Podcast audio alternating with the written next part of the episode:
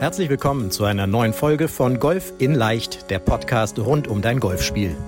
Egal ob Trainer, Freunde oder YouTube-Kanäle, Während es unendlich viele Tipps für das eigene Golfspiel gibt, so ist es umso schwerer, genau die richtigen Ansätze und Übungen systematisiert ins Training einzubauen, um das eigene Spiel wirklich nachhaltig zu verbessern.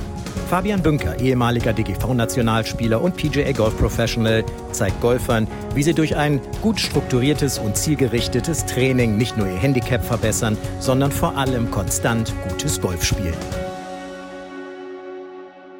Herzlich willkommen zu einer neuen Golf in Leicht Podcast Folge. Hier ist der Fabian. Ich hoffe, es geht dir gut. Ich hoffe, du bist gesund und munter und äh, ich hoffe, es ist kurz vor Weihnachten, wenn diese Folge rauskommt, dass du schon alle Weihnachtsgeschenke hast und nicht in irgendeinem Stress bist nach dem Motto, boah, was soll ich denn jetzt noch verschenken? Wenn du noch eine Idee brauchst, verschenk unser Buch, der Handicap-Verbesserer, einfach auf www handicapverbesserer.de gehen, bestell dir die Bücher, die Anzahl der Bücher, die du brauchst und äh, verschenk die. Das ist auf jeden Fall ein guter Tipp und etwas, womit du bestimmt dem einen oder anderen eine große Freude machst, äh, weil er da einfach eine Menge Tipps kriegt, wie er sein Spiel verbessern kann. So, und heute möchte ich aber auch mit dir wieder darüber sprechen, wie du es schaffen kannst, einfach konstant gutes Golf zu spielen. Und ich möchte heute über die fünf goldenen Regeln, ich muss auf meine Notizen hier gucken, ja, über die fünf goldenen Regeln für besseres Golf von Tiger Woods sprechen. So. Wenn ich an Tiger Woods denke, Tiger Woods hat übrigens auch ein sensationelles Buch geschrieben, How I Play. Also wirklich spannend, was er da geschrieben hat. Das ist, glaube ich, auch schon 20 Jahre alt, das Buch. Das habe ich schon als, als in meiner, in meiner Nationalmannschaftskarriere Anfang der 2000er gelesen, das Buch. So ein, so ein Pamphlet ist das gewesen. Wirklich spannend. Ähm, mir geht es so, wenn ich an Tiger Woods denke, das ist so der Golfer, der hat so meine, meine, meine Golfkarriere geprägt, meine Fernsehgolfkarriere, sage ich mal, geprägt. Das ist sozusagen mein, mein Mann. Ja? Auf der, ich sag mal, bei den Damen sind es dann vielleicht Spielerinnen wie, wie Lexi Thomas und sowas, die, wo ich sage, wow, ja, die haben richtig was gerissen. Aber so Tiger ist so der, muss ich sagen, den bewundere ich immer noch. Ja? Also wie häufig der zurückgekommen ist nach Rückschlägen, wie resilient der ist wie, muss ich mir vorstellen, wie häufig der operiert worden ist und trotzdem zurückgekommen ist, trotzdem nochmal einen Major gewonnen. Ja, also ich weiß nicht, ob das viele andere Profigolfer geschafft hätten. Also der Mann, der muss wirklich durch und durch motiviert sein von diesem Rekord, den er leider nicht gebrochen hat. Muss man ja sagen, von Jack Nicklaus, den ich übrigens auch bewundere, wahnsinnig toller Golfer. Aber wenn ich an Tiger denke, ich weiß nicht, wie es dir geht, ich weiß nicht, was deine Gedanken zu Tiger sind, dann denke ich wirklich an sportliche Dominanz, an, wenn man sich mal die Statistiken anguckt, ja, der Mann hat 142 Cuts in Folge auf der Tour geschafft. 142. Ich tippe mal, er hat ungefähr so 20 Turniere im Jahr gespielt. Ja, 142. Das heißt, er sieben Jahre am Stück hat der einen Cut auf der Tour geschafft, auf der, auf der schwierigsten Tour der Welt, im, ich sag mal, mit den besten Spielern um sich drumherum, mit, gegen was für Spieler der gespielt hat. Ernie Els, Sergio Garcia, äh, wer war denn noch dabei? Ey, man muss ja dazu sehen, Bernhard Langer, Martin Keimer, ich meine, die sind alle, alle um ihn drumherum gewesen, alle sensationelle Golfer und ich habe bestimmt ganz viele vergessen. Und der hat es geschafft, 142 Cuts in Folge zu, zu schaffen. Ich weiß gar nicht, wie lange der, ich glaube, 700 Wochen am Stück auf, auf Nummer 1 der Welt gestanden äh, ich weiß gar nicht genau, wie da die Statistik ist. Ich habe nur irgendwo eine andere Statistik noch gelesen, dass er quasi in seiner Primetime hat, glaube ich, Tiger bei den Majors, hat er, glaube ich, unter Paar gespielt und der nächstbessere Spieler war irgendwie 100 Schläge im Abstand zu ihm. Ja? Also daran sieht man mal, wie wahnsinnig gut dieser Golfer gewesen ist in seiner Primetime. Und ich bin mir sicher, ähm, wenn die Verletzungen nicht gewesen wären, dann würde er immer noch das Golf dominieren. Da bin ich mir auch Stand heute noch, da bin ich mir ganz, ganz sicher. So, aber das erstmal meine Bewunderung für Tiger Woods und ich bin mir sicher, die teilen wir. Wenn wir sie nicht teilen, sie schlimm. Wenn du einen anderen hast, den du bewunderst, auch gut. Jeder soll seinen Hero haben. Tiger ist eben einer meiner Heroes. So. Jetzt aber, warum bin ich drauf gekommen? Warum bin ich auf diese Folge gekommen? Ich habe letztens ähm, Sky geguckt, DP World Tour, aber allerdings Challenge Tour Road to Mallorca mit Sebastian Heisele und einem anderen Co-Moderator. Ich weiß nicht mehr, wer es war. Egal. So, auf jeden Fall ganz spannend, weil da sind ja ein paar Deutsche auch am Start und da wird gutes Golf gespielt. Extrem gewinnlich gewesen, das Turnier, weiß ich nicht, in Alcanada war das. Und auf einmal haben die irgendwie so von den fünf Regeln von Tiger Woods, dann den fünf Golfregeln gesprochen. Und ich dachte, okay, die fünf Golfregeln, jetzt kenne ich relativ viel über Tiger Woods. Äh, verfolge auch die Medien im Golfbereich sehr intensiv auf ganz vielen Websites. Davon habe ich ja nie gehört. Ja? Okay, also ich gegoogelt, fünf, fünf äh, wie heißt es? äh, Five Rules System to Lower Your Score. Ja, habe ich gegoogelt. Spannend, ja? Also, die fünf Regeln, die würde ich mit dir gerne mal durchgehen. Und ich bin mir sicher, dass auch du da wieder etwas für dich mitnimmst. Aber das Entscheidende ist jetzt gar nicht, dass du äh, dass du, das, also das Entscheidende ist das, was für dich mitnimmst. Das Entscheidende ist aber, dass du sozusagen diese Regeln auf deine Spielstärke anpasst, weil die sind jetzt natürlich aus Sicht eines, eines extrem erfolgreichen Turbos geschrieben. Ja? So, und Regel Nummer eins ist die, der sagt eben No Bogies on Par 5s.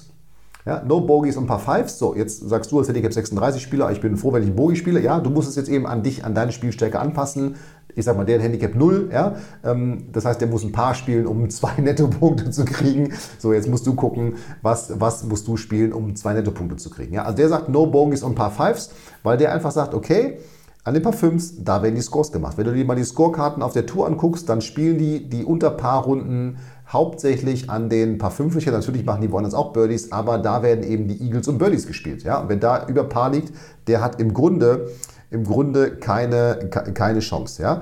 So, das heißt, auch mit seiner Schlaglänge hat er einfach gesagt, naja, das sind im Grunde für mich Paar 4 Bahnen, wo ich den zweiten mit einem längeren Schläger draufschlagen kann, dann habe ich zwei Putts und spiele mein Birdie. Ja, also so, jetzt musst du eben gucken, okay, was ist mein Score, den ich an einem Paar 5 spielen will und wie kann ich ihn spielen? Weil die Paar 5 Bahnen sind eben auch für dich übrigens, das gilt für alle Altersklassen, äh, alle Altersklassen, aber auch für alle Spielstärken, die einfachsten Bahnen. Weil du kannst einen Drive schlagen, du kannst einen zweiten schlagen und dann kannst du mit einem dritten, meinetwegen auch längeren Schlag sogar oder mit einem vierten Schlag aufs Grün kommen und hast eine Paarchance. Das hast du wahrscheinlich teilweise bei manchen Paar Viers gar nicht. Oder bei langen Paar Dreis.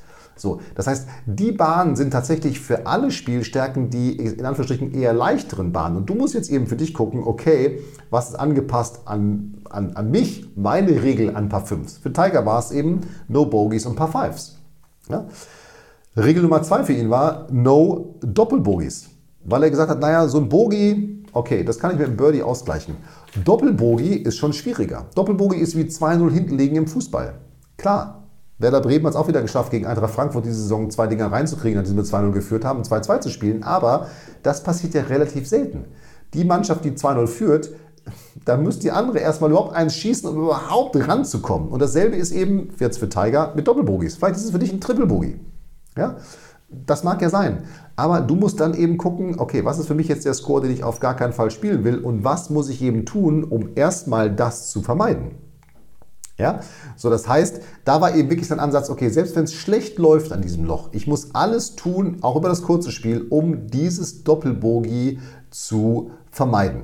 Ja, das heißt, da hat er zum Beispiel gesagt, okay, wenn ich jetzt zum Beispiel einen Drive mal verzogen habe, irgendwie in die Bäume, ja, da muss ich jetzt gucken, dass ich eben maximal das Bogie spiele. Was jetzt übrigens nicht heißt, dass der blind angegriffen hat. Ganz im Gegenteil. Der hat jetzt eben dafür gesorgt, okay, ich will maximal ein Bogie spielen. Okay, ich muss jetzt gucken, dass ich auf dem kürzesten Weg aus dieser Scheiße, sage ich mal, aus diesem Shit hier rauskomme, um dann wieder in meiner Spielrichtung zu sein und dann den Ball von dort eben aufs Grün zu bringen.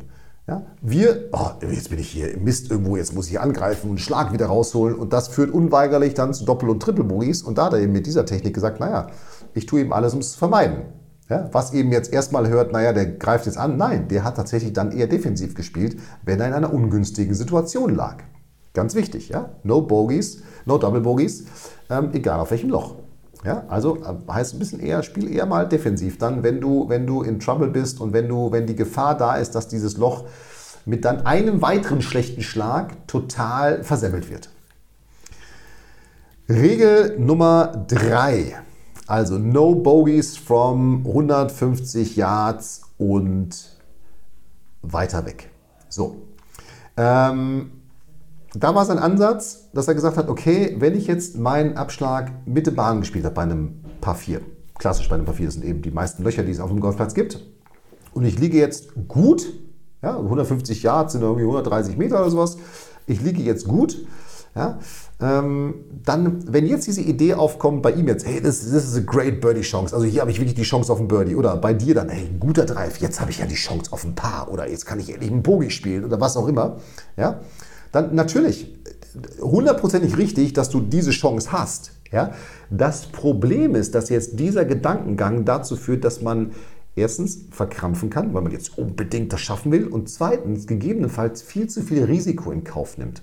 weil man eben dann die Fahne angreift, die irgendwie rechts kurz hinter dem Bunker steckt, anstatt einfach zu sagen, ja, ich liege hier gut, Mitte Fairway, ja, aber ich erhalte mir jetzt die Chance, mein Birdie oder meinen Paar zu spielen, indem ich den Ball einfach Mitte grün spiele.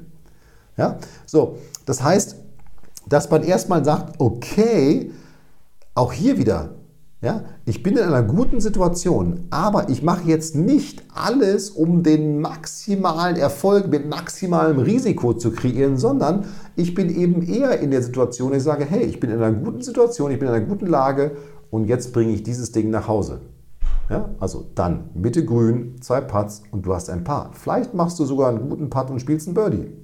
Ja, oder spielst den zweiten Force grün, weil du sagst, hey, ich will hier einen Bogey machen, ja, spielst den zweiten Force grün, legst ihn vor den Bunker ab, anstatt eben zu gucken, jetzt komme ich irgendwie aus grün über den Bunker und so weiter. Ja, also no bogeys from, also no bogeys aus, ich sag mal, 130 Metern und mehr, das eben wieder sein Ansatz. So, dann Regel Nummer 4. Keine verschenkten, einfachen Up and Downs. Keine verschenkten, einfachen Up and Downs. Ähm, was er damit sagen wollte, ist, dass wenn du das Grün mal nicht triffst, und das wird passieren, das wird auf einer Runde passieren. Passiert übrigens äh, auch Tiger Woods, ja, weil auch der nur, ich sag mal, im Schnitt 12, 13, 14 Grünzeit trifft. Ja? Aber wenn das Grün nicht trifft, dann ist seine Motivation, dass er auf jeden Fall erstens aus einer einfachen Position einen kurzen Schlag machen möchte. Also auch da wieder kein übermäßiges Risiko. Ja, wenn ich jetzt die Fahne, die rechts kurz hinter dem Bunker steckt, angreife, dann ist die Gefahr, dass ich irgendwie einen Bunkerschlag habe. Ein Bunkerschlag ist einfach schwieriger, in Up and Down zu spielen, als wenn ich jetzt sage, okay, ich habe Mitte grün gespielt, das habe ich vielleicht ein bisschen links verfehlt, ich habe aber einen leichten Chip, einen offenen Chip und von da hat er gesagt, von da will ich unbedingt mein Up and Down machen, weil ich will diesen Schlag sparen, ich will eben nicht dieses Bogie oder Doppelbogie spielen, sondern ich will diesen Schlag sparen, ich will den Ball mit einem Annäherungsschlag und einen Putt ins Loch kriegen. Aber eben aus einer, auch wieder Course Management, strategisch, taktisch gedacht, wenn aus einer einfachen Position heraus. Ja, also das eben ein ganz wichtiger Punkt, keine verschenkten, einfachen Up and Downs, aber dieses Up and Down muss dann eben auch schon über das Course Management, über die Strategie vorbereitet sein. So, und jetzt die Regel Nummer 5, von der du wahrscheinlich sagen wirst, ja, ja, das ist die allereinfachste. Nein, das ist nicht die allereinfachste.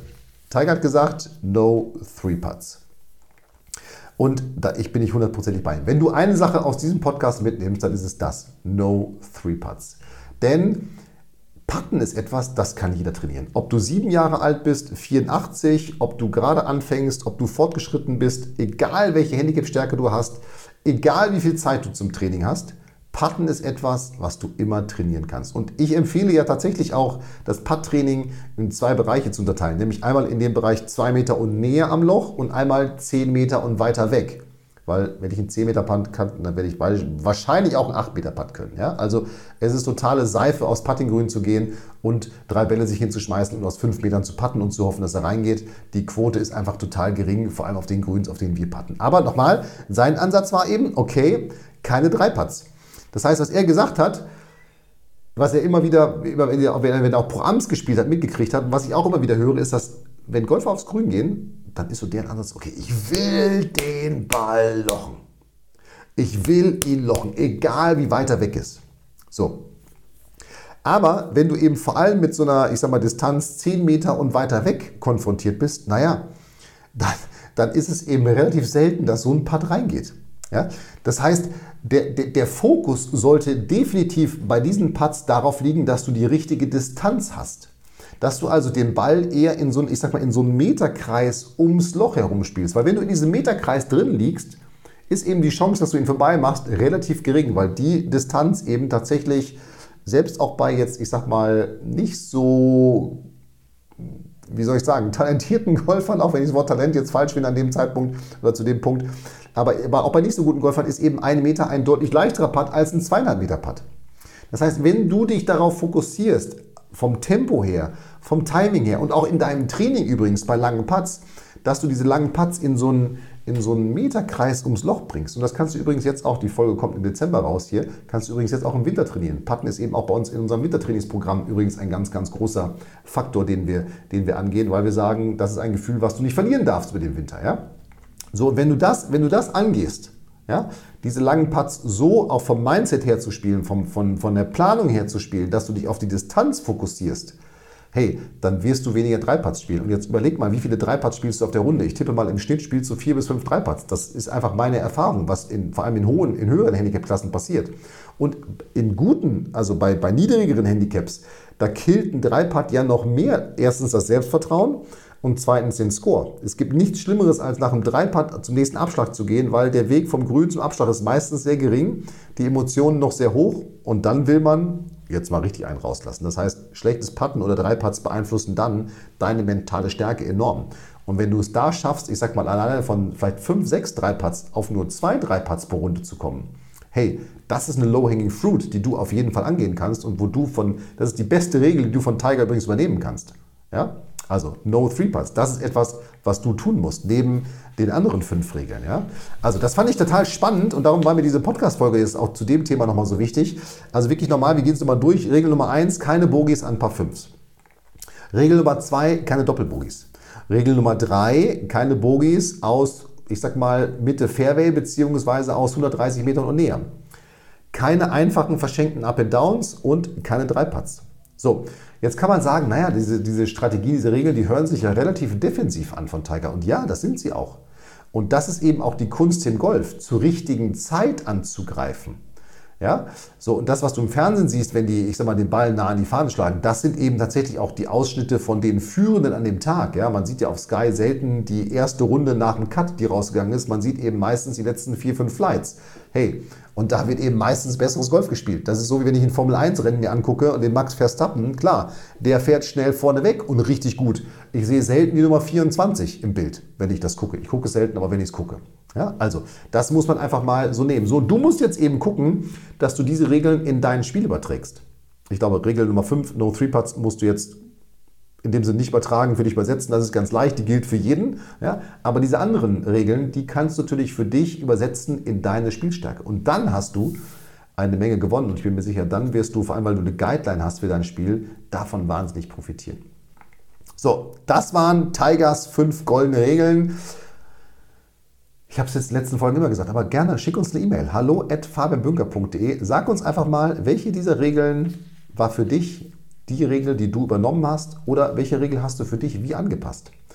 Das würde mich mal interessieren, das würde mich wirklich interessieren. Schick uns da gerne eine E-Mail, hallo at und dann würde ich sagen, du gehst raus trainieren, setzt eine dieser Regeln um, bist eventuell bei uns im Coaching, dann hast du deine Aufgaben im Trainingsplan oder bist so schon im Wintertraining drin. Ich wünsche dir viel Spaß dabei. Bleib gesund. Ich freue mich schon, wenn wir uns in der nächsten Woche hören. Und weil es eben kurz vor Weihnachten ist, natürlich von mir jetzt auch wirklich frohe Weihnachten. Genieße die Feiertage. Frohe Weihnachten für dich und deine Familie. Lass dich reich beschenken, was auch immer damit gemeint ist. Ich bin mir sicher, es gibt das ein oder andere Geschenk unterm Christbaum, was du für dein Golfspiel, für dein Golftraining verwenden kannst. Genieß auf jeden Fall die Zeit mit deiner Familie. Und dann freue ich mich, wenn wir uns im nächsten Podcast wiederhören. Bis dahin, bleib gesund. Hier war der Fabian. Vielen Dank, dass du bei der heutigen Folge dabei warst. Wenn du direkt von Fabian und seinem Team gecoacht werden willst, dann gehe jetzt auf www.fabianbünker.de/termin und bewirb dich für ein kostenloses Analysegespräch. In diesem einstündigen Gespräch wird dein Golfspiel ganzheitlich analysiert und dir basierend darauf ein Trainingsplan an die Hand gegeben, mit dem auch du besser und konstanter Golf spielen kannst. Denn konstantes Golf entsteht nicht durch planloses Training.